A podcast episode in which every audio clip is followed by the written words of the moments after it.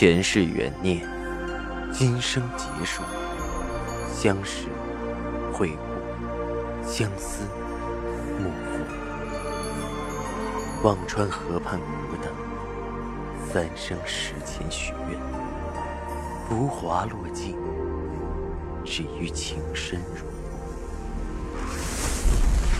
欢迎收听由喜马拉雅出品的《情似故人来》，作者。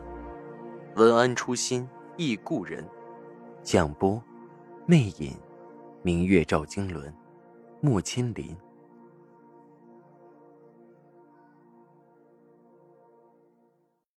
二百四十七集。解放后没有了妾的称谓，妇女翻身，福陵该是名正言顺的赵石南夫人，也是该合葬的。只是他没有这么做。那一瞬，我不知道自己是什么心情，很复杂。每个人都让我的内心很震动。过了许久，外婆叹了口气：“唉，走吧。”我犹豫了下，看向东边，问着外婆：“刚才我看到赵思恒的墓在那边，您去看看吗？”外婆抬眸看着东边，眼神很遥远。许久，说道：“不去了。”说完，向着墓园门口走去。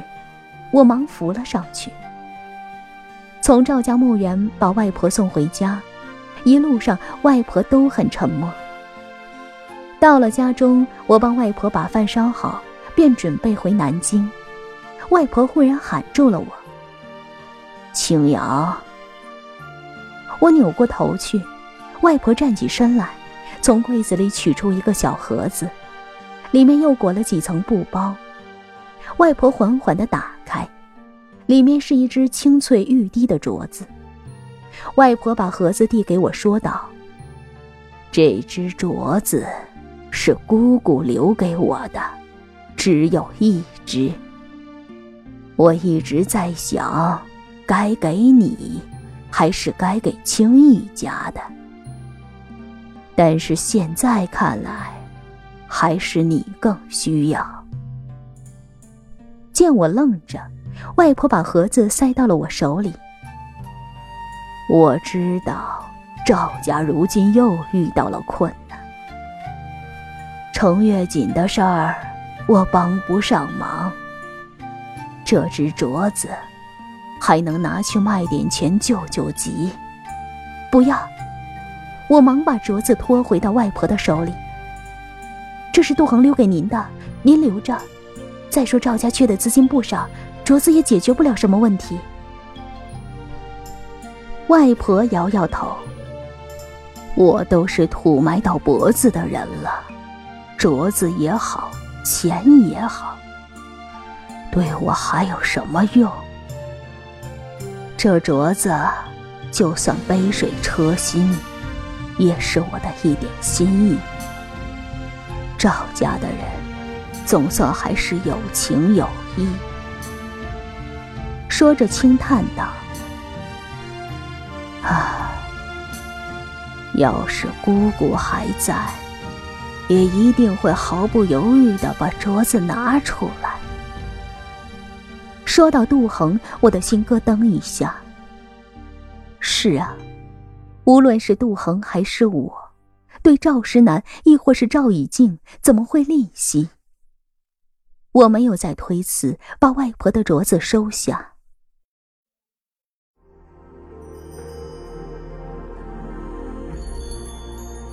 您正在收听的是喜马拉雅出品的长篇穿越小说《情似故人来》。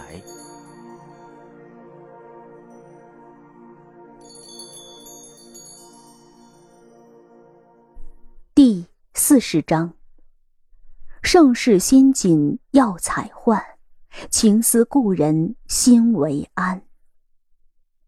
民国的程月锦没有下落，新的程月锦还在何院士的实验室里进行着最后的试验，而南京的司之恒已经撑不下去了。银行下了最后通牒，司之恒必须做出最后的决定，不能再拖着了。赵信如召开了股东大会，尽管肖斌、吴董事等人主张申请破产，但是同意被并购的股东占了大多数，少数服从多数，司之恒终究无法挣脱被丝路并购的命运。那次股东大会，姚青莲没有出席，按弃权处理，谁也不清楚他去了哪里。那天股东大会散会后，赵信如和肖冰一直坐在会议室里没有动弹，看着熟悉的会议室、熟悉的大楼，即将成为别人的坐下。别说他们，我的心都在绞痛。过了许久。赵信如开口说道：“肖斌，我和怡静的股份就做出来吧，这些事儿就麻烦你去跑跑。一个礼拜后就要和思路商量并购的事儿了，这些事儿最好在并购前就处理好。”肖斌几分不甘心，却也没有办法，拳头砸在了桌上，许久没有吭声。我坐在那里，视线已经几许模糊。丝之恒的挥斥方遒，丝之恒的锦线飞簇，丝之恒的辉煌鼎盛，都成了昨夕。赵家历经几代人的努力，最后还是落得这样的下场。我不知道如何挽救，我也不知道如何破冰。面对着赵以静倾尽所有奋斗而来的丝绸帝国即将崩塌，我只有无能为力的痛楚。过了很久，我缓缓的对赵信如说着：“赵董，我还有个想法。如今的司之恒，如今的赵家，已经到了穷途末路，公司要面临被并购的窘境。”肖兵交上去思路窃取商业机密的材料石沉大海，火灾调查迟迟搁置，这一切都是一种背后的较量，而司之恒已经无法等到这较量出了结果便要分崩离析。我知道自己的想法也许不会起任何作用，但是也是绝望中的尝试。我对赵信如说道：“赵董。”既然找不到任何可以帮助我们的力量，不如最后拼力一试。怎么是？肖冰的眸中闪亮。我们都知道，司之恒是上个世纪九十年代初创立的。赵董，当时您是主要创始人吧？我看着赵信如问道。外界都是这么说，因为赵信如一直坐着董事长的位置。赵信如淡淡的摇了摇头，说道：“主要是我父亲的生意，但是他年纪大了，不适合做法人，所以是我的名字。”我心中恍然，和我猜测的差不多。赵思恒的主意才会起名叫司之恒，司之恒。我接着说道：“当时接手的是快倒闭的剪丝厂。”那个厂子在解放以前是赵家的产业吧？这个主意我想了有两天了，也特意查了查剪丝衣厂的背景。解放前是赵石南的产业，但是解放后就收归国有了。直到九十年代初，赵家又把濒临倒闭的锦丝衣厂盘了下来。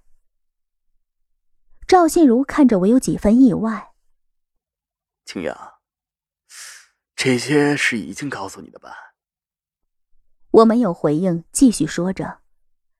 所以，司之恒是一个有着绵延历史的公司，不仅是现在做到了业内翘楚，如果说起过去有更多辉煌的往昔，在全国的畅销、万国博览会上的获奖，包括后来的失传，那些过程都太惊心动魄。所以，我想找公司拍一个短片，找找媒体的关系。在电视频道上播出，总会有反响的。兴许我们能筹集到还债的资金，兴许还有公司愿意和我们融资合作。也许这样可以解困。我说完，静静的看着赵信如和肖冰。肖冰问：“那你准备用什么形式？”“嗯，专访形式可以吗？类似宣传企业文化类的。”我看着肖冰回答道：“不太可行。如果是企业专访，司之恒的历史很多是无证可考的，除了奖杯，现在连当年的程月锦都拿不出来。而且这个短片最后要表达司之恒的困境，有变相融资的嫌疑，媒体不会播的。如果做人物专访，已经现在在医院，还能访谁呢？”肖斌叹了口气说道。肖斌说的也有道理，我想了想，说道：“那做 MV 呢？在企业展播的栏目里播出，司之恒无证可考的历史，在 MV 里总可以播吧？”MV。肖斌蹙眉想着，有些犹豫的看着我：“可以做，但是效果不会好，很多人就当首歌听听看看就过去了。”还有别的形式吗？我看了看肖斌，无奈的说道：“这是最后一个办法了，不管有多少把握，我们去试试，去尝试，还有一线生机。如果试都不试，就只有被并购的命运。”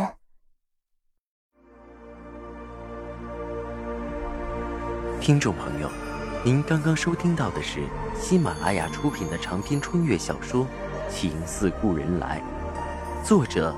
文安初心忆故人，播讲，魅影，明月照经纶，莫千林。